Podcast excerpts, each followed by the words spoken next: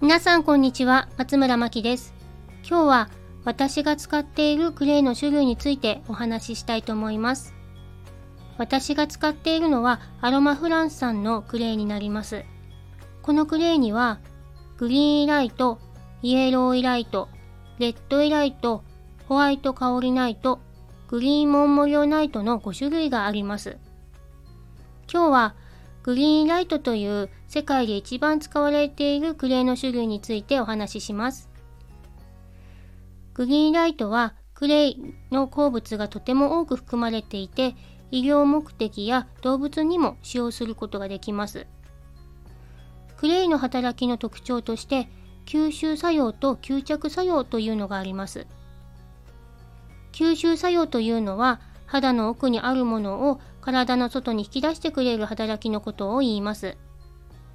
吸着作用というのは肌表面にあるものをくっつける働きのことを言います。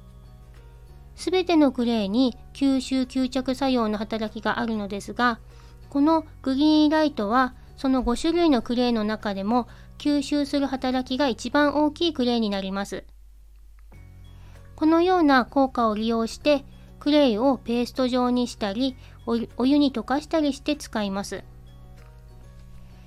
利用的な使い方ですと余分な皮脂や老廃物を取ってくれる取るのが得意なのでニキビケアや毛穴ケアに使用することができます。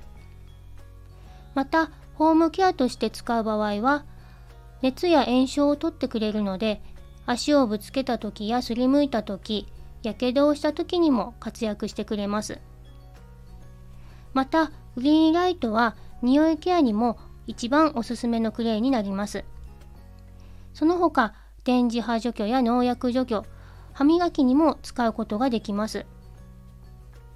ここまでお話ししたグリーンライトですが美容や健康様々な場面で使えるオールマイティーなクレイになります。現在クレイテラピーをオンラインを通して体験できる準備をしております。ぜひ皆様にもクレイの効果を実感していただきたいと思っています。それから11月15日火曜日と11月18日金曜日にママカフェという子育てイベントを開催します。ママカフェの参加条件は3つで、子供をぐんぐん伸びる子にしたいと思っている、前向きな考え方を持っている、または持ちたいと思っている、